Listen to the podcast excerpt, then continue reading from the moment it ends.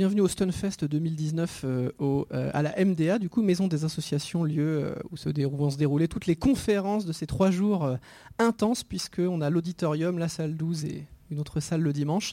Très content en tout cas d'accueillir Nicolas Beson. Comment vas-tu? Très très bien, merci beaucoup pour l'invitation. Voilà, c'est toujours un, toujours un plaisir, d'autant qu'on a dû, je crois, se rencontrer au Stunfest sur un sujet sur l'e-sport en 2016, je crois. Même 2015, je crois. 2015 C'était il y a déjà un certain temps. Ben, j'espère que c'est un plaisir de revenir en tout cas. Le sujet d'aujourd'hui qui a été, enfin en gros, euh, qui était indiqué sur le programme Comment le corps est le support du jeu, ici reformulé en le corps comme support de la pratique vidéoludique. Donc on est vraiment de toute façon euh, dans la même chose. On parlera un petit peu d'immersion sans doute comme ça a été indiqué dans le programme, mais on va aussi euh, justement beaucoup insister sur peut-être la, on verra plus tard la, la motricité performante, tu avais je crois appeler ça. Euh, alors première question, c'est euh, déjà en guise de présentation et qu'on puisse ensuite arriver sur le sujet. Euh, tes travaux actuels, est-ce que tu peux nous les présenter? Est-ce que toi, tu es docteur en sciences du sport, tu fais de la recherche dans ce domaine et j'imagine que certaines de ces questions qu'on va voir aujourd'hui sont connexes avec certains de tes sujets ou travaux de recherche. Tout à fait, ouais. Donc effectivement, je viens du champ des STAPS, donc des sciences et techniques des activités physiques et sportives, qui généralement orientent plutôt les étudiants à devenir enseignants de PS en collège-lycée, mais on fait aussi de la recherche. Et, et moi, je m'intéresse notamment énormément à l'implication corporelle et à l'engagement moteur des joueurs dans leur pratique compétitive du jeu vidéo, donc ce qu'on appellerait l'e-sport de manière générale. Euh, et puis euh, après j'ai énormément d'autres thématiques de recherche sur lesquelles, euh, bien évidemment, je travaille, que ce soit la diversification des publics, euh, dont on traitera demain euh, aussi, que ce soit l'institutionnalisation de la pratique e-sportive par les pouvoirs publics et les organes traditionnels de gouvernance du sport, ou encore l'influence de la pratique compétitive sur les comportements des joueurs, que ce soit à la fois les comportements agressifs ou les comportements socialisants. Donc voilà, j'essaie de manière générale d'avoir une approche très sociologique, mais aussi systémique sur ce qu'est la pratique compétitive du jeu vidéo et de retranscrire l'expérience sportive des joueurs engagés dans cette pratique. Et déjà, pour commencer, euh, par rapport au sujet, le, comment ce corps, il est perçu? Qu'effectivement, on a le, joueur ou la joueuse avec son corps, éventuellement euh, un ou des périphériques de contrôle et le jeu. Et là, il y a déjà ce, ce corps, comment il est perçu, ce corps avec le périphérique, ce corps éventuellement avec, dans le jeu ou dans le jeu? Alors ce qui est hyper intéressant, c'est quand on vient du monde du sport, effectivement, euh, le corps est l'outil de travail dans le monde sportif. Et donc il y, a une vraie distinction entre la façon dont est perçu le corps dans, le sport et dans le jeu vidéo. Et euh, là, je me suis plutôt centré sur le jeu vidéo. Et c'est vrai que quand, euh, quand je parle d'imaginaire populaire, c'est vraiment le, sens commun. Et pour les personnes qui seraient non initiées à la pratique du jeu vidéo, elles voient souvent finalement que bah, dans le jeu vidéo, c'est une activité d'intérieur et qui est on va dire peu propice à l'effort physique. C'est d'ailleurs quelque chose qui est de plus en plus reproché, ou en tout cas qui est mis en avant par les détracteurs de l'e-sport, c'est le fait que bah, on est assis devant un écran et que, euh, en tout cas pour ces personnes-là, il n'y a rien de très sportif et de très engageant euh, corporellement. Et donc euh, par un effet de glissement sémantique, en fait, eh ben, on se retrouve à attribuer des compétences sur l'objet, sur le pratiquant. Et donc on voit le joueur cette fois-ci comme quelqu'un qui serait inactif, pas forcément passif parce qu'on se rend bien compte que dans le jeu vidéo quand même il y a une activité mais en tout cas plutôt inactif en soi. Et puis surtout comme quelqu'un qui serait subordonné voire aliéné par la machine. Et euh, ensuite lié à la science-fiction, euh, donc la littérature de science-fiction, même le, cinéma de science-fiction, il y a deux figures majeures qui découlent finalement de, cette représentation d'un joueur aliéné. C'est d'un côté euh, ce que euh, des auteurs, en tout cas, évoquent derrière cette idée de joueur au corps prothèse augmenté. Je pense que le meilleur exemple dans la on va dire dans, le cinéma, ça serait Robocop finalement. Euh, donc euh, ce, personnage qui euh, va chercher jusqu'à la fin du film à essayer de retrouver son humanité alors qu'il est plus que finalement un cerveau à l'intérieur d'une machine. Et puis de l'autre côté, euh, cette idée, euh, ce qui est l'opposé presque, qui est le pur esprit au corps atrophié, où là, cette fois-ci, c'est vraiment l'esprit qui se balade dans la toile, sur le web, ou en tout cas dans, une, dans un autre univers. Et je pense que Matrix, par exemple, est aussi une bonne idée de comment finalement l'esprit se projette, on va dire, dans, cet autre univers. Donc dans tous les cas, ce qu'on voit, c'est cette idée, en tout cas pour les personnes, disons que ces idées qui viennent de la science-fiction étaient relayées par les médias et, ont en tout cas participé à, créer cette représentation qui peut être un peu source d'inquiétude, on va dire, pour euh, les parents, pour euh, les grands médias ou, voir le, grand public et les institutions. Donc euh, c'est un corps qui serait subordonné, aliéné. Quoi. Donc ça c'est de là où partent en tout cas les, premières inquiétudes. Mais en fait, quand on regarde finalement, quand on s'intéresse aux joueurs, et ici je pense que tout le monde est, plus ou moins joueur ou joueuse, l'idée c'est, bah, en tant que chercheur, on va sur le terrain et puis on essaie de regarder un petit peu ce qui se passe forcément. Et donc euh, moi la première intuition qui, m'est venue, elle, ne m'est pas venue comme ça, hein, mais c'est juste euh, notamment dans la pratique compétitive du jeu vidéo, on le voit, c'est qu'il bah, y a des joueurs qui vont euh, par une pratique très intensive, pour certains professionnels en tout cas, arriver à se blesser. On va commencer à avoir des stigmates sur le corps. Et donc ça c'est vraiment cette première idée bah, que finalement le corps il n'est pas totalement désengagé de la pratique et il est présent. Quoi. Alors ça ne nous dit pas exactement ce qui se passe, mais là c'est des petits exemples que, je vous montre. Donc c'est des joueurs compétitifs euh, de très haut niveau, là, en, tout cas, que ce soit les deux joueurs en haut à gauche qui sont des, joueurs de League of Legends, euh, le joueur en bas à gauche qui est un joueur de, StarCraft 2, même si ça se voit pas parce qu'il y a un match de foot derrière lui. ou alors là c'est un, joueur de Dota et un joueur de Smash Bros qui ont souffert ou souffrent encore de blessures, généralement sur les membres supérieurs, effectivement. Que ce soit lié, on, va le voir juste après, à, ce qu'on va appeler le syndrome du canal carpien, c'est-à-dire une hyperinflammation euh, euh, au niveau des poignets, ou euh, finalement même à des troubles musculosquelettiques qui soient liés soit au niveau du cou, de la ceinture scapulaire, ou même donc la ceinture scapulaire, les épaules, ou même au niveau du coude et qui peuvent en plus mettre un terme parfois, en tout cas à la saison de ces joueurs-là, quand ils sont engagés dans une pratique hyper compétitive, voire parfois à leur carrière.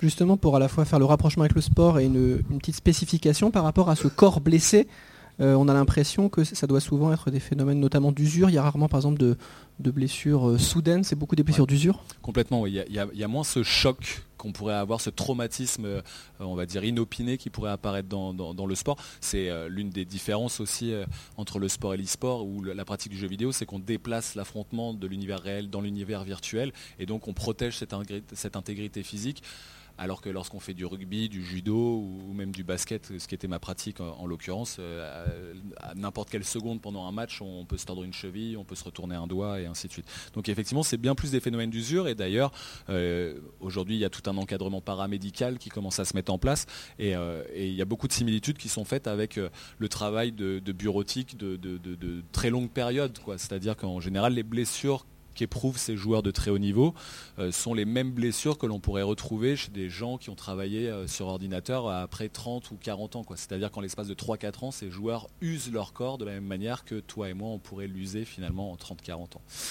Et donc, euh, si on devait un petit peu recenser ces, différentes euh, blessures, entre guillemets, alors elles sont rarement graves. Hein, euh, je n'essaie pas d'inquiéter tout le monde, hein, c'est pas l'idée. C'est rarement très grave, en tout cas pour nous qui ne sommes pas des joueurs professionnels en l'occurrence. mais je pense que quiconque a déjà joué aux jeux vidéo a pu à un moment expérimenter certaines de, ces douleurs, que ce soit des douleurs dorsales qui sont liées à de la posture, le fait quelque chose qui, me marque souvent, c'est euh, les joueurs sur console, notamment les joueurs de, de, jeux de simulation de sport, ont, tendance à tout le temps être très engagés vers l'écran, avec une posture, avec tout le poids du corps de la tête qui est, sur, la nuque, et donc qui met des, fortes tensions au niveau des cervicales, et donc qui va créer finalement des douleurs. Parce que c'est aussi l'une des choses assez intéressantes avec le jeu vidéo, c'est que lorsqu'on est en train de pratiquer, on oublie notre corps. C'est-à-dire que le nombre de fois, je pense que tout le monde ici a pu se rendre compte, on est engagé dans une partie, la partie soit on meurt, soit il y a une cinématique, donc un temps de chargement, quoi que ce soit, et tout d'un coup on fait Ah mais merde, en fait j'ai envie de pisser. Ah mais mince, en fait j'ai oublié de manger. Et c'est là où on reprend conscience de son corps lorsque la partie nous laisse le temps un petit peu de nous reconcentrer sur nous-mêmes. Sinon le jeu vidéo, on finit par oublier son corps. Donc euh, quand on est engagé, on ne se rend pas compte forcément qu'on a mal, et c'est après coup qu'on se rend compte qu'on a mal. Donc des douleurs au niveau des, donc musculo-squelettiques, au niveau de la, de la posture, des inflammations, on en parlait au niveau du poignet, des doigts ce syndrome du canal carpien. Euh, des maux de tête aussi, euh, des ampoules et des cales euh, sur, les doigts. moi j'ai des souvenirs de jouer à track and field où il faut pianoter extrêmement vite sur A et B pour faire courir son athlète virtuel. de la fatigue visuelle énormément aussi, des courbatures qui peuvent arriver, alors c'est quand même assez rare mais ça peut arriver, des problèmes auditifs aussi qui peuvent arriver à terme. Donc tout ça juste pour montrer encore une fois que le corps il est toujours engagé. Donc là c'est une petite étude juste à droite qui est hyper récente qui a été effectuée sur 65 e-sportifs, donc des gens engagés dans une pratique compétitive du jeu vidéo, qui sont dans des ligues universitaires nord-américaines.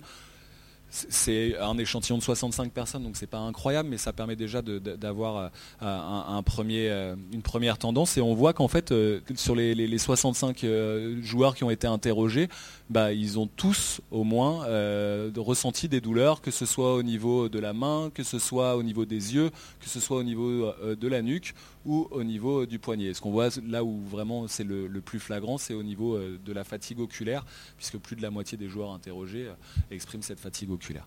Donc euh, pour remédier à ça, et après je te redonne la parole, il y a des réponses paramédicales en fait. Alors j'aurais aimé vous mettre des vidéos de ce qui se fait, mais de manière générale, on a des kinésithérapeutes, des ostéopathes, des chercheurs qui commencent à essayer de questionner la prévention de la santé dans la pratique du jeu vidéo en compétition et notamment très intensif, mais pas que.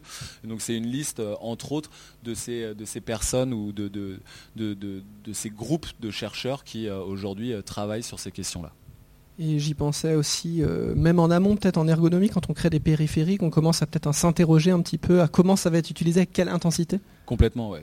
Tu, tu vas encore plus vite que moi, mais effectivement, j'y reviendrai sur au moment où je parlerai des périphériques de contrôle. L'ergonomie, effectivement, aujourd'hui est de plus en plus prise en compte, euh, notamment euh, euh, que ce soit sur les claviers, bien évidemment, les souris. Et au-delà même de l'ergonomie des périphériques, il y a un accompagnement en termes de prévention sur comment est-ce qu'on va se positionner, ça veut dire même avec sa chaise, même son écran, la hauteur de table. Tout ça, aujourd'hui, c'est des choses auxquelles on pense. Et puis, si on pense aux manettes, aujourd'hui, notamment sur... Il y, a un cas que j'aime bien, c'est les joueurs de FPS manettes qui utilisent cette technique de la griffe, donc c'est-à-dire vraiment euh, c'est de la gymnastique des doigts et qui crée des tensions extrêmement fortes sur, sur certains des doigts. Et donc euh, aujourd'hui on vient rajouter euh, ce qu'on appelle des palettes derrière justement pour soulager un petit peu finalement ces, ces, ces, grands écarts qu'il faut faire avec les doigts. Quoi. Donc oui l'ergonomie aujourd'hui devient de plus en plus importante. Quoi. C'est vrai que du coup, en anglais, le claw grip, en fait, même moi avec mon petit niveau, c'est très pratique dans les jeux à la troisième personne pour pouvoir bouger la caméra et son personnage. En fait, on met son, son doigt comme ça. C'est le, haut du, de l'index qui va toucher euh, le, stick, en fait, enfin le bouton pour être positionné. Donc ça, sert un petit peu. C'est un petit peu dur au début, mais on s'y fait plutôt bien. Bah, oh, le corps humain est bien fait, c'est-à-dire qu'on finit toujours par bien s'adapter. Je veux dire, si on mettait des chaussures trop petites, ça ferait mal au début, et puis après, on finirait par, s'y habituer. Ça ne veut pas dire que c'est bon pour le corps, par contre. C'est surtout ça. C'est-à-dire cette technique de la griffe on s'y habitue, mais elle n'est pas sans créer des traumatismes sur le long terme. Et du coup, euh, sauf si tu as encore des, choses spécifiquement sur les blessures, mais après sur euh, de manière plus simple sur tout ce qui est le peut-être plus évident pour les personnes euh, qui viennent là, parce que c'est ça, montre aussi ton, que tu as eu un parcours justement, une grosse réflexion sur le sport, ce qui fait que la première chose à laquelle tu penses c'est les blessures, alors que pour peut-être certaines personnes ici ça serait venu dans un second temps ou un troisième temps, et de manière plus simple c'est tout ce qui va être le, le, corps sollicité au niveau des de, stimulus visuels, sensoriels, tactiles, justement on est le cœur, euh, le, corps au cœur de l'action, euh, au cœur de la, narration. Complètement. Alors, bien évidemment, comme je m'intéresse beaucoup à l'e-sport, ça va être très orienté euh, jeux vidéo compétitifs, bien évidemment, ce que vous allez vous en rendre compte, hein, ce que je présente. Mais c'est valable de manière générale pour tous les jeux vidéo et tous les genres vidéoludiques et tous les titres vidéoludiques. Hein. Mais c'est que lorsqu'on est en train de jouer, finalement, le corps, il va être sollicité constamment il va être sollicité dans ses perceptions, dans ses perceptions, bien vu, euh, dans ses sensations, dans ses émotions, bien évidemment. Euh, il, va, euh, il va, en tout cas, la pratique du jeu vidéo va, requérir de la part du joueur qu'il soit attentif constamment. Et ce qui, encore une fois, fait qu'on finit par oublier son corps, c'est qu'on est tellement projeté dans cette entre-deux, on n'est ni tout à fait plus dans son corps, mais on n'est pas non plus totalement dans l'univers virtuel, mais on est dans une sorte d'entre-deux qui est à mi-chemin finalement entre l'univers virtuel et l'univers réel. Et en fait, ce corps, il est sollicité par trois, on va dire, grands canaux. Euh, il y en a qui sont bien évidemment plus importants. Et le principal, c'est les stimuli visuels, donc le canal visuel. L'écran, ça va être la majorité des informations vont provenir de l'écran, bien évidemment. Mais pas que. Euh, dans beaucoup de jeux, euh, on le sait, le, son va, avoir, va jouer un, énorme, un, très grand rôle. Alors dans l'e-sport, tout de suite, moi, ce qui me vient en tête, c'est les, jeux de tir en première personne. Dans Counter-Strike, dans Fortnite ou, ou dans Call of Duty, entendre la spatialisation du son pour savoir où se situent les ennemis est hyper important. Et puis dans certains jeux, même, euh, on va avoir des stimuli tactiles avec euh, bah, maintenant ces manettes qui vibrent, euh, et puis peut-être à l'avenir avec des, périphériques avec retour de force, où là on, sera totalement en train de ressentir ce qui se passe à l'écran. Et ce qui est hyper intéressant, c'est finalement que tous ces stimuli donc, vont, vont interagir sur le corps et on va répondre à ces stimuli, cette fois-ci par des actions motrices directement sur les périphériques de contrôle. Et alors là, le schéma est très, très linéaire et la réalité, c'est que bien évidemment, c'est bien plus une boucle avec des feedbacks constants puisque toutes les actions motrices qu'on va effectuer sur le périphérique de contrôle vont permettre une interaction dans l'univers virtuel qui vont nous renvoyer des informations euh, auxquelles on va se réadapter. Donc ces, informations, elles vont passer par les stimuli visuels, les stimuli auditifs et ainsi de suite. Donc en fait, ce corps, il est engagé, alors j'insiste depuis le début beaucoup sur le corps physique parce que c'est ce qui paraît le plus étonnant, euh, mais bien évidemment quand je parle de corps, alors moi je viens plutôt euh, du champ des sciences humaines et sociales et de l'anthropologie et, de l'ethnographie. Et euh, Marcel Mauss, qui est un, auteur euh, du, début du XXe siècle, a a été l'un des premiers à évoquer euh, cette idée d'homme total, c'est-à-dire de considérer que le corps a trois dimensions, une dimension physique, biologique, c'est-à-dire vraiment la, carapace mécanique au sens euh, cartésien presque, j'ai envie de dire, mais aussi euh, une dimension psychologique et cognitive. Et là où lui, il a apporté quelque chose de supplémentaire, c'est qu'en plus, il a une enfin, c'est aussi une dimension sociale et culturelle, c'est-à-dire que la façon dont on bouge avec notre corps, et ben finalement elle est très culturelle. On ne va pas marcher de la même manière quand on, vient, quand on vit en Occident ou quand on vit en Orient, on ne va pas manger de la même manière, on ne va pas dormir de la même manière et on ne va pas peut-être pas faire l'amour de la même manière non plus. Donc il y a vraiment une, partie très euh, culturelle dans notre façon d'utiliser notre corps. Donc finalement, tout ça pour vous dire vraiment que le corps, il est en jeu dans la pratique vidéoludique, mais ça, ça ne nous dit pas comment est-ce que finalement, quels sont ces mécanismes de mise en jeu du corps. Juste euh, une petite anecdote, j'y pensais. Je vois que surtout ben, pour tout ce qui est stimulus euh, visuel ou euh, auditif, ça participe notamment fortement à l'immersion, parce que c'est vrai qu'on c'est tellement immédiat, en fait, on est, vraiment dans le jeu. Pour ce qui est tactile, le, fait d'avoir la manette, mais c'est un peu plus pauvre, il y a encore beaucoup de travail à faire, parce que moi, par exemple, personnellement, bah, le fait de tenir ma manette, la, manette est l'extension de mon corps, très très vite, ça fait partie de l'expérience et c'est appuyer sur des boutons, etc.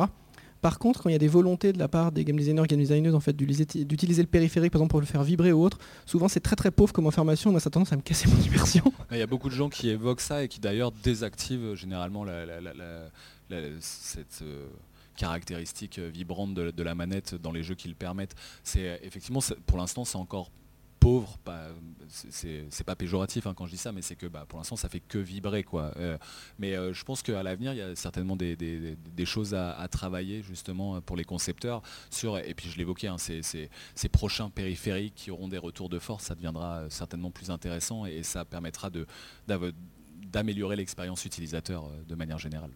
Alors quels sont sinon ces, mécanismes de mise en jeu, mise en jeu du corps alors ce qui est hyper intéressant, c'est que tu évoquais à quel point pour toi la manette c'était une extension de ton corps. Euh, et, nous, dans le sport, ça nous parle énormément parce que ben, quand on fait du tennis, et ben, finalement la raquette devient l'extension du corps. Quand on fait du ski, les spatules de ski deviennent l'extension du corps. Et surtout, elles deviennent l'extension, quand je dis du corps, c'est pas tant du corps que du schéma corporel. Et euh, en fait, c'est une extension du corps perceptif jusque dans euh, l'environnement matériel. C'est-à-dire que quand je vais euh, frapper au tennis, je vais ressentir la puissance de la balle à travers le cordage, le tamis, et euh, je vais être capable de ressentir à, travers ça. Quand je vais euh, faire du ski, je vais ressentir la qualité de la neige à, travers mes spatules. Je vais sentir si c'est plutôt de la poudreuse, plutôt du verglas, plutôt de la neige mouillée.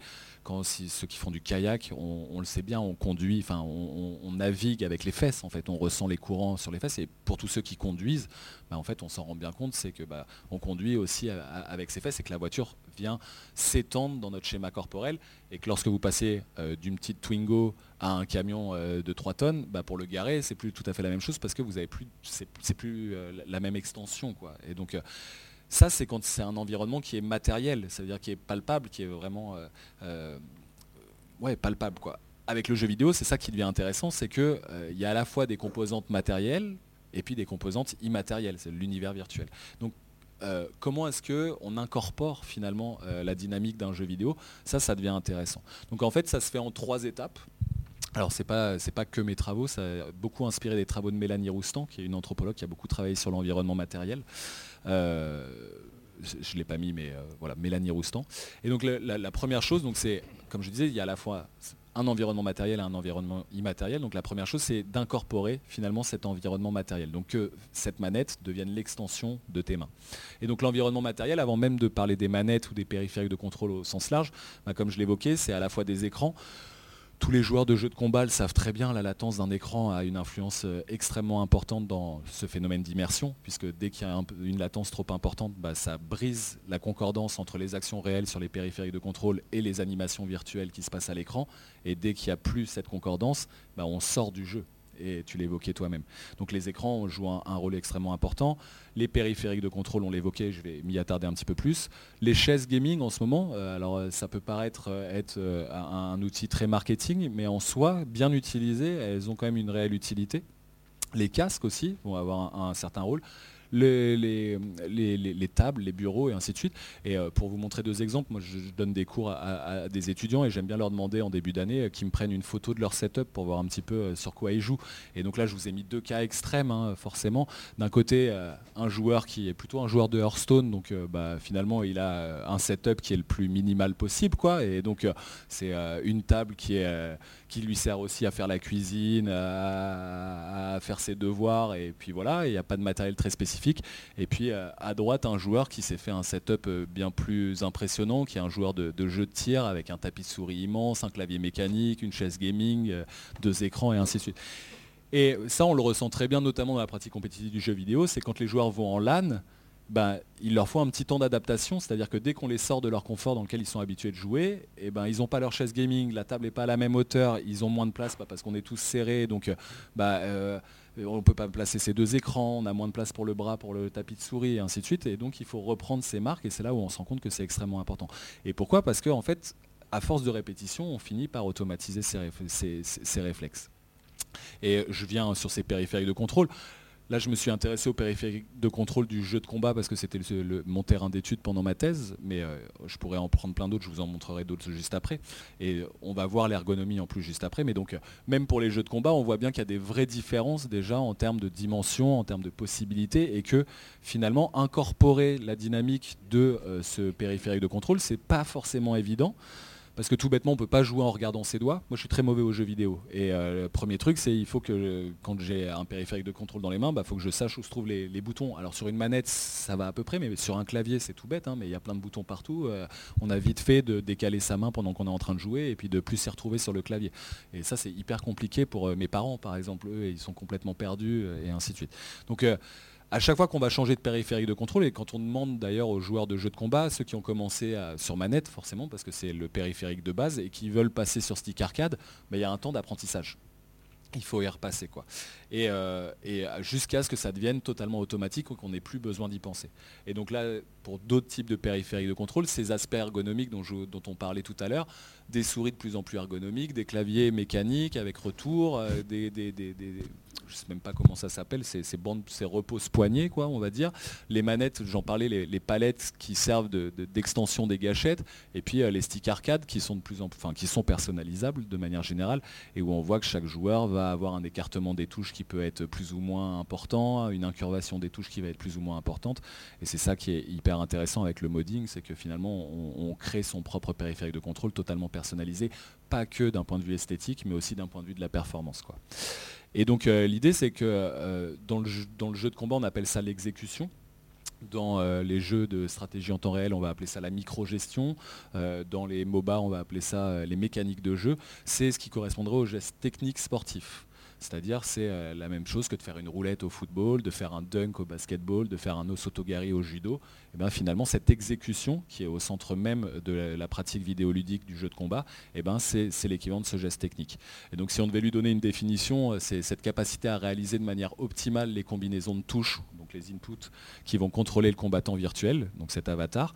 Et alors juste pour vous donner des idées, ça c'est des, des, des, verbatims de joueurs euh, qui sont il y, a, certains de ces des joueurs sont là en train de, d'être en compétition ce week-end.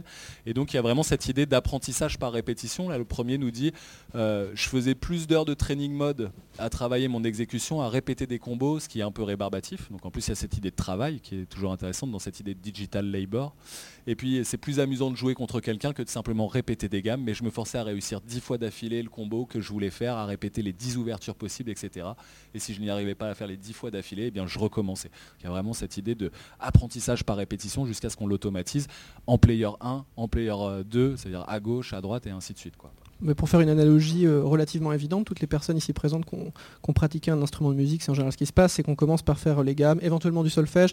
Et bon, c'est d'ailleurs des fois euh, rébarbatif et un, peu douloureux parfois. Euh, et après, quand on sait toutes ces choses-là, bah après, on joue dans des orchestres, dans des groupes, c'est beaucoup plus simple. On, ne se demande pas comment le faire, on sait le faire, c'est pourquoi on le fait, les intentions, et du coup, on pense plus à l'aspect strictement technique ou matériel. On dit qu'est-ce que je veux dire, qu'est-ce que je veux faire. C'est exactement les mêmes mécanismes. Et en plus, ce qui est assez intéressant, c'est que dans la prévention de la santé aujourd'hui, on voit de plus en plus de, joueurs se tourner vers des spécialistes, euh, des, kinés qui sont spécialisés pour les, musiciens justement. Donc euh, il y a vraiment ça.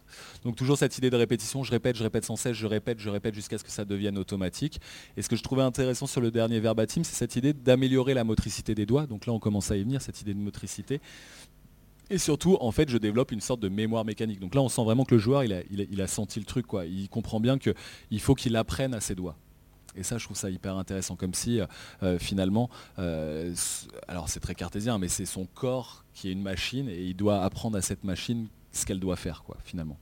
Et justement, cette mémoire mécanique, c'est ça qui fait que quand on change de périphérique, il va falloir justement réapprendre des gestuels, les affiner, on n'est pas sur la même échelle, donc euh, c'est un peu, un peu dur. C'est toujours à ce moment-là qu'on se rend compte finalement, qu'on reprend conscience de son corps, c'est sur ce changement de périphérique. Quoi. Vraiment, tous les joueurs l'évoquent.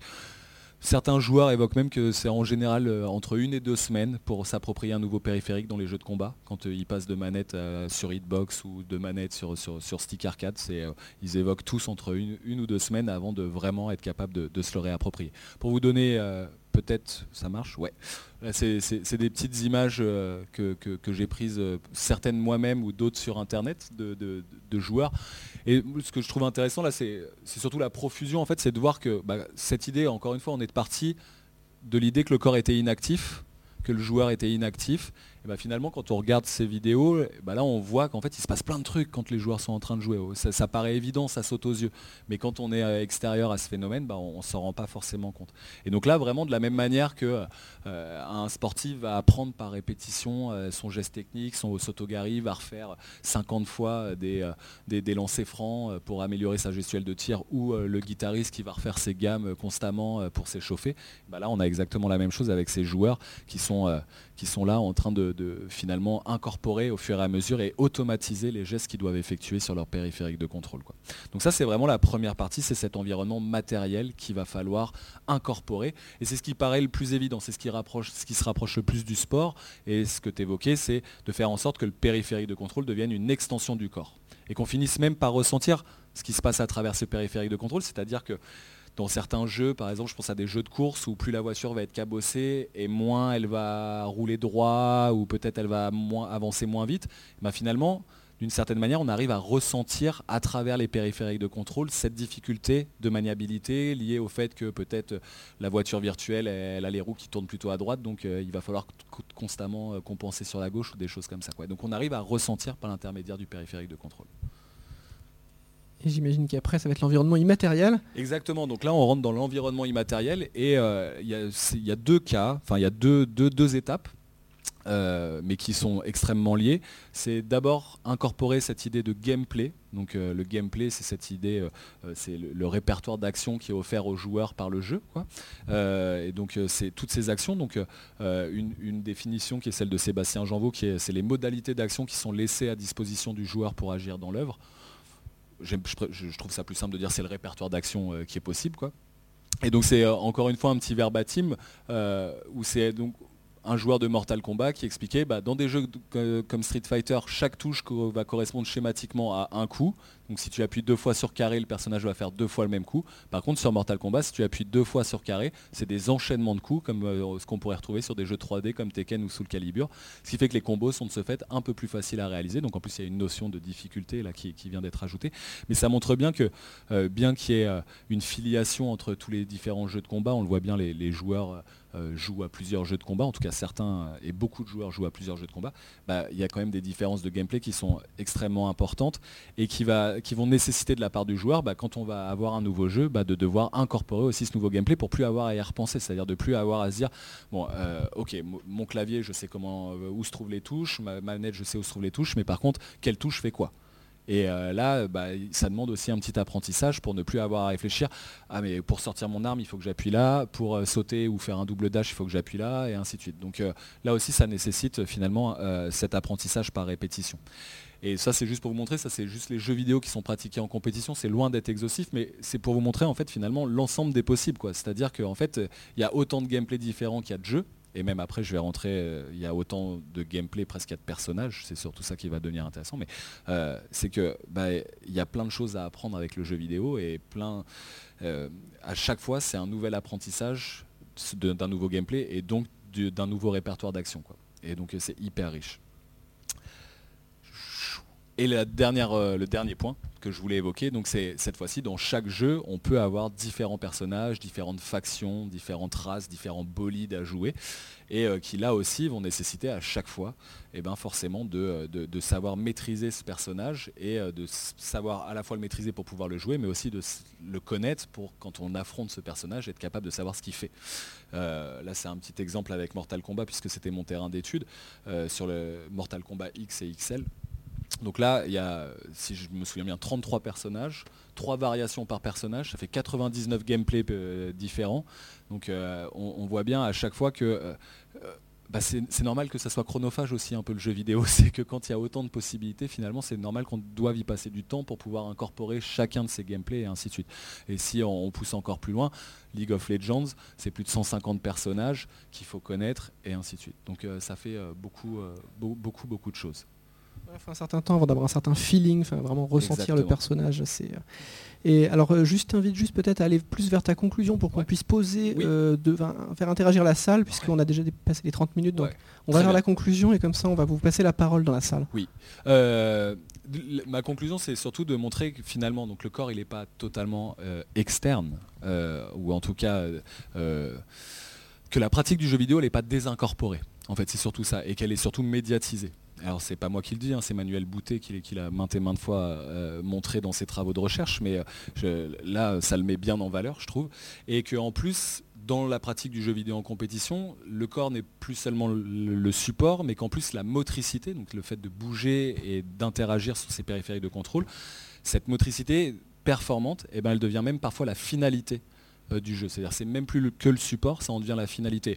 Et je pense notamment au jeu de rythme, euh, dont vous avez des exemples ici au Stunfest, mais euh, pour moi un exemple flagrant c'est Dance Dance Revolution, dont DDR, où là clairement la performance motrice devient la finalité exactement comme dans le sport. C'est-à-dire quand je dois effectuer en gymnastique un enchaînement, et eh ben, c'est ça qui va être évalué. Et ben, dans DDR, c'est aussi ma performance motrice qui va être évaluée.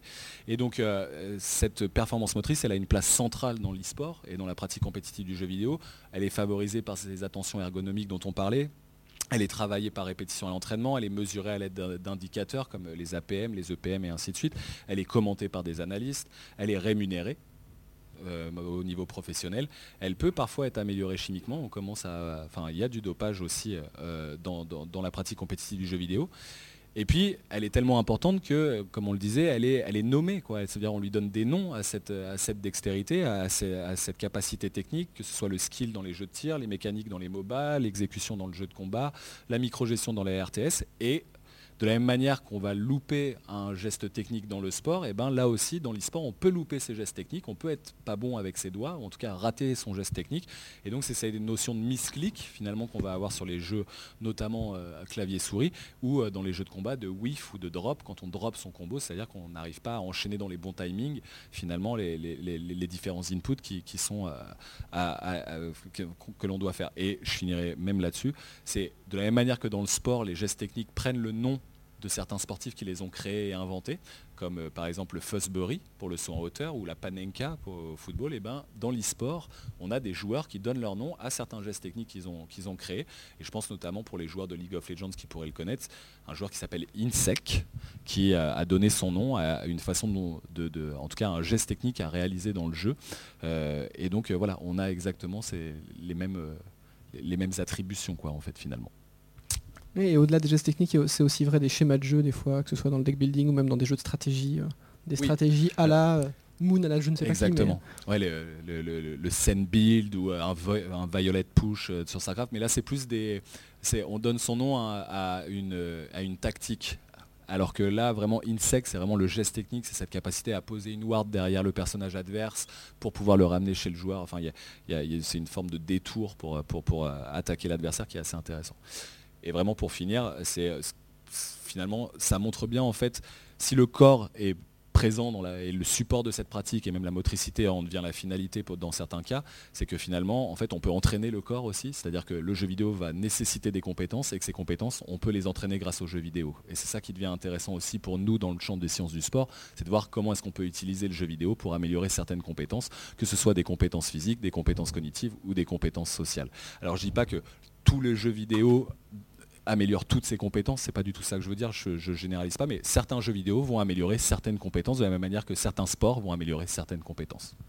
Oui, il y a eu pas mal, là c'est à titre d'anecdote, mais même très tôt dans les années 2000, je me rappelle de, rapports en fait montrant que la vitesse à laquelle on fait le focus rétinien euh, pour repérer un point lumineux dans un espace, pendant longtemps c'était les pilotes de ligne qui étaient vraiment les meilleurs, et dans les années 2000 après ils ont été battus par les gens qui faisaient, qui faisaient Quake, Quake 3 à l'époque tout ça pour dire, en gros, entraînement très très très très spécifique. Mais n'importe qui qui a joué aux jeux vidéo, effectivement, on, a un focus rétinien vraiment très... sans être des champions. Non mais c'est ça, en plus cette étude là, donc, que tu évoques, c'est celle de Daphné Bavelier, donc, qui est chercheur à, l'UNIL en psychologie cognitive. Et ce qui est hyper intéressant, c'est qu'elle a travaillé sur des jeux de tir qui sont d'habitude plutôt utilisés pour traiter de la violence, enfin, des contenus violents des jeux vidéo. Et pour une fois, on utilise des jeux de tir pour montrer que ça a un impact bénéfique ou une influence bénéfique sur le corps, ce qui euh, va à l'encontre un petit peu de la, façon dont ils sont utilisés d'habitude dans la recherche. Donc, euh, doublement riche. Est-ce qu'il y a des personnes ici présentes qui auraient des, des questions ou des remarques? Il y a un micro qui peut circuler euh, dans la salle. Et euh, voilà. Donc n'hésitez pas à lever la main. Bonjour. Ah.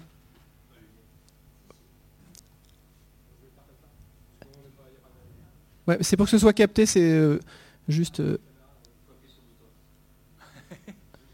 en, attendant, en tout cas, euh, à titre d'anecdote, pendant qu'on répare le problème, il faut savoir que cette conférence, en fait, elle a été euh, initialement on devait faire autre chose. Il faut savoir, c'est le, petit historique. On devait en parler des figurines sur la première version du programme, sur, euh, si je me rappelle bien, en table ronde. Finalement, le, sujet n'a pas plus plus que ça. Il y avait toi, du coup, qui était intéressé pour parler justement de certains aspects. Et petit à petit, à force de, discussion, il s'est transformé en, on va parler des périphériques et du corps finalement comme support de, bah, l'immersion, finalement de la, pratique finalement. Motricité performante. Je vais euh, commencer ma question par une petite anecdote que vous, connaissez peut-être. Euh, il y a un jeu qui s'appelle Beat Saber, qui est un, du coup un jeu de réalité virtuelle de rythme, où les joueurs doivent taper sur des, sur des, sur des blocs en rythme. Et il est joué sur un device qui s'appelle le HTC Vive, qui est géré par Vive et Steam. Et les, capteurs du HTC Vive euh, captait, je sais pas, j'ai pas le chiffre exact, mais on va dire un chiffre au pif, 100, euh, frames par seconde, euh, il captait 100, input.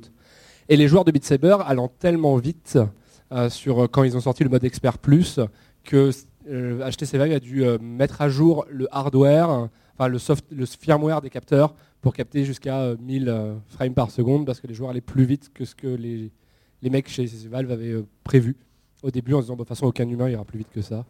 Et, voilà. Et du coup, ma, ma question porte sur est-ce que, je je sais pas, du coup, j'étais pas là au tout début, je sais pas, donc c'est toi Nicolas Bézon, j'imagine. je sais pas si tu, du coup, si tu viens plutôt du, jeu vidéo, du sport, du sport d'abord. Est-ce que tu penses que, du coup, grâce au, grâce ou à cause des jeux vidéo en réalité virtuelle comme Beat Saber, etc., on va avoir un rapprochement encore plus fort?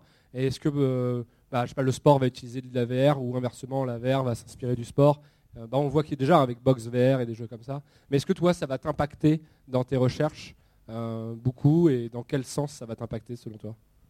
Euh, je trouve ton anecdote, déjà merci pour ta question. L'anecdote, je la trouve hyper intéressante parce qu'on en parlait juste avant avec Yann, justement à quel point dans, dans une pratique compétitive performante, finalement, ce qui était hyper important, c'était cette concordance entre action réelle et action virtuelle. Et que c'était ça qui créait le phénomène d'immersion. Et que euh, dès que finalement cette concordance n'était pas maintenue, on ressortait de l'expérience qu'on pouvait avoir. Et que c'était aussi pour ça qu'aujourd'hui la VR dans l'e-sport notamment euh, était encore euh, balbutiante. Parce que les technologies ne sont pas suffisamment encore suffisamment précises, et elles le seront bien évidemment, mais euh, les joueurs, ils ont envie d'être hyper performants, ils veulent s'assurer que chaque geste qu'ils vont faire va être exactement retranscrit euh, dans l'univers virtuel. Euh, aujourd'hui, effectivement, le fait que la VR, ou en tout cas les jeux vidéo parce que ce n'est pas forcément de la VR, hein, ça peut être des jeux de rythme qui ne sont pas en VR, mais que le jeu vidéo mette en jeu le corps de manière plus globale que simplement réduite aux membres supérieurs du corps, bien évidemment, permet d'une certaine manière au monde du sport, en tout cas, de prendre en considération l'outil vidéoludique et l'outil numérique de manière générale comme à la fois un support qui peut être utile pour la performance, l'optimisation de la performance, mais aussi dans un objectif de santé et de bien-être. Parce qu'on a une grosse injonction dans le sport en ce moment, euh, le sport santé, le sport bien-être, c'est euh, des rapprochements, euh, des politiques publiques qui sont mises en place par le ministère de la Santé et, le ministère des Sports qui, vont de pair. Et donc aujourd'hui, on sait que ben, le jeu vidéo est pratiqué par une population très importante des nouvelles générations et le monde du sport en plus souffre un peu d'un désengagement de ces nouvelles générations dans le sport. Donc ça c'est aussi un outil pour les faire revenir au sport d'une certaine manière, ou en tout cas à l'activité physique, parlons plutôt d'activité physique.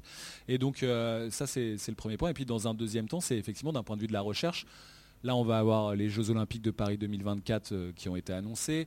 Bien évidemment, tout va être mis en place pour essayer bah, de euh, s'assurer que la France puisse avoir euh, le plus de médailles possible. Et donc, tous les dispositifs d'optimisation de la performance vont être pris en considération, notamment dans une période de révolution numérique ou de transition numérique, parce que la révolution, ça fait un moment qu'elle est déjà passée, mais de transition numérique, c'est important. donc là, ça va avoir un réel impact. Et puis, Là aussi où ça devient utile, et moi c'est là où je m'y intéresse le plus, vraiment si je dois recentrer sur mes travaux de recherche, c'est auprès des populations vulnérables, ce qu'on appelle les populations vulnérables, et notamment moi c'est euh, les personnes en situation de handicap et euh, les personnes âgées, les populations seniors. L'utilisation de la Wii, notamment dans les EHPAD. Euh, et en plus, jusqu'à il y a encore pas très longtemps, c'était, on l'utilisait vraiment que dans un souci de bien-être. Et maintenant, il y a une association qui s'appelle Silver Geek, notamment dans la région Poitvine, qui organise des compétitions inter-EHPAD. Et donc ça devient hyper intéressant parce que qu'est-ce que ça apporte comme bénéfice d'un point de vue physique en termes d'augmentation des degrés de liberté sur certaines articulations que les personnes âgées n'utilisaient plus euh, de, bénéfices au niveau psychologique et cognitif, notamment pour lutter contre la dégénérescence euh, liée à Alzheimer. Et puis surtout, c'est que bah, pour éduquer ces populations seniors à pratiquer, en tout cas à utiliser ces dispositifs vidéoludiques, avec lesquels elles n'ont pas grandi, eh ben on leur met à disposition des jeunes qui sont en service civique et qui donc vont être des mentors, des tuteurs et qui vont créer du lien intergénérationnel. Et donc là, on est vraiment sur améliorer euh, les, trois dimensions du corps, ce qui est fantastique. Et alors, ce qui devient encore plus intéressant, là, moi, où je vais commencer à, essayer d'approcher encore un peu plus euh, en, profondeur ce sujet-là, c'est que ces, compétitions inter-EHPAD, elles finissent, euh, la finale a lieu sur scène pendant la Gamers Assembly devant 3000 ou 4000 personnes en train d'hurler Allez Raymond, allez Josette et ainsi de suite, ce qui est fantastique. Mais quel est l'impact et l'influence pour ces personnes seniors de jouer devant un public? Parce que ça aussi, on ne le prend pas trop en considération, mais ces personnes-là qui ne sont pas forcément habituées à être devant 3000 euh, personnes qui crient leur nom, qu'est-ce que ça a comme influence sur, euh, bah, sur elles Est-ce que ça les inquiète? Est-ce que ça les effraie? Ou au contraire, est-ce que ça, ça les galvanise? Est-ce que c'est positif? Est-ce que ça leur fait... Euh, l'expression est un peu mal choisie, mais est-ce que ça leur fait gagner un ou deux ans de vie supplémentaires Tu vois ce que je veux dire? Parce que bah, c'est cool, quoi. Donc voilà, pour répondre typiquement là, moi où je vais essayer de, l'investir, c'est plutôt de ce côté-là. Est-ce qu'il y a une deuxième question? Je pense qu'en Alors, donc on parle euh, du corps. Je me disais, en fait, il y a plusieurs moyens de s'incarner dans un jeu vidéo, à la première personne ou euh, dans les Sims où on est un personnage euh, que l'on voit, on est un peu en dehors. Quelles conséquences ça a sur ces différentes composantes physiques, cognitives? Est-ce qu'il y a, quand on s'incarne à la première personne, est-ce que ça veut dire qu'on a plus d'investissement? Et est-ce que ça a un effet aussi, parce que tu parlais d'absorption, est-ce que ça a un effet aussi sur l'absorption, la, la, position que tu vas prendre en fait dans un jeu vidéo? Est-ce que tu as des études là-dessus? Euh, malheureusement, non. Je, préfère même pas m'avancer. Je sais pas. Je pense qu'il y a des études qui ont été menées sur le sujet. je serais étonné qu'il n'y en ait pas eu sur cette différence, notamment en termes d'immersion à la première personne ou d'immersion en troisième personne ou d'immersion omnisciente aussi. Pour moi, enfin, je vois 3, 3 degrés, peut-être je me trompe, peut-être s'il y en a plus, euh, on pourrait avoir une granularité plus importante, mais je vois première, troisième et omniscient. Euh, je suis persuadé que ça, a une incidence, mais j'ai pas d'études et moi c'est pas ce que, ce que j'étudie, donc euh, je préfère même pas m'avancer à dire quoi que ce soit là-dessus. Et même sur l'absorption, euh, je ne saurais pas dire euh, très honnêtement. Je suis désolé. T'as envie de. tu sais, toi, Samuel, tu as des trucs à dire. Je m'en doute un peu. vas-y, vas-y. Non, ben, euh, un, deux. Je mène des études aussi sur l'e-sport. Et plutôt ce que j'observe par des un corpus de photographie des joueurs en situation de, de jeu, c'est que qu'importe que ce soit TPS, euh, FPS ou euh, un jeu de cartes, en fait, euh, comme Hearthstone ou Magic, ce qui est important, c'est plus une notion d'intensité de la pratique. Enfin, du coup, est-ce qu'il y a un temps de chargement, un temps de jeu Est-ce que le joueur sait qu'il a déjà perdu la, partie ou pas? Et si, par exemple, sur un jeu de combat, c'est ce que j'observais. Il avait déjà perdu la partie, le joueur. Il avait déjà relâché sa manette et son corps. Alors que le joueur en face, qui était encore dans l'action, était encore droit et euh, à fond dans l'action. Il allait finir ses inputs et son combo. Alors que le joueur euh, qui, perdait avait déjà tout lâché. Donc en fait, c'est plus une question ici d'intensité. Euh, est-ce que je suis dans l'action ou pas? C'est peut-être plus des questions comme Donc toi, tu dirais plutôt qu'il n'y a pas de temps, ça ne joue pas le FPS, TPS ou Omniscient, euh, ça n'aurait pas d'incidence particulière? Non. En tout cas, de tes observations. Ce qui est intéressant, juste pour rebondir là-dessus, c'est qu'il y a des auteurs, notamment je pense à Alain Bouldoir, qui a notamment montré à quel point la, pratique du jeu vidéo, c'était en fait qu'une alternance entre tension et relâchement.